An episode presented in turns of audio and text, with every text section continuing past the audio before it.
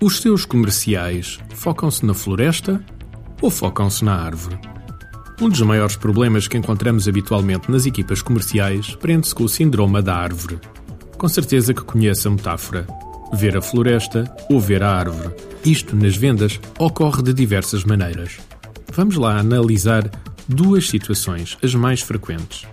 Primeiro, o meu pipeline de vendas é espetacular. Muitas vezes, ao olharmos de perto para o nosso pipeline de oportunidades de vendas, parece que está repleto de oportunidades fantásticas. E ao perto parece mesmo. No entanto, quando damos um passo atrás para vermos a floresta em vez da árvore, começamos a perceber que nem sempre é assim. Quando analisamos as oportunidades de venda, existem duas categorias principais: as oportunidades de curto prazo e as oportunidades de longo prazo.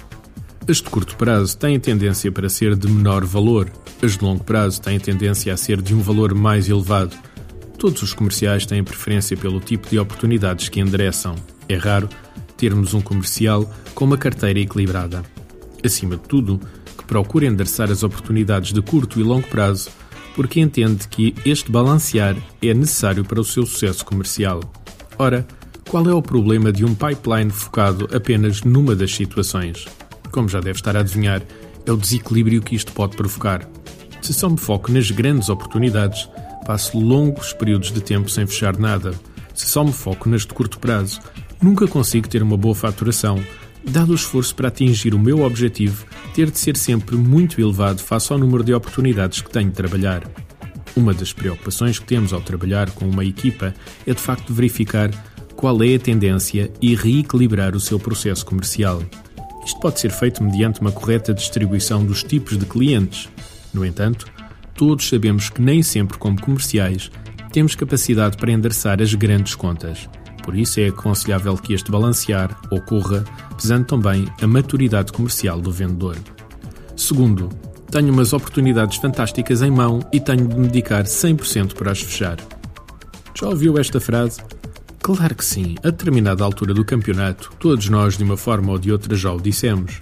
Este é mais uma vez o síndrome de ver a árvore versus a floresta.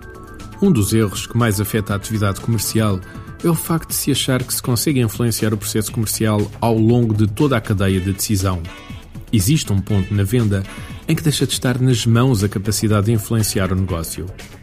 Por exemplo, quando a porta da administração do cliente é fechada e ele começa com os seus pares a analisar as propostas que tem em cima da mesa.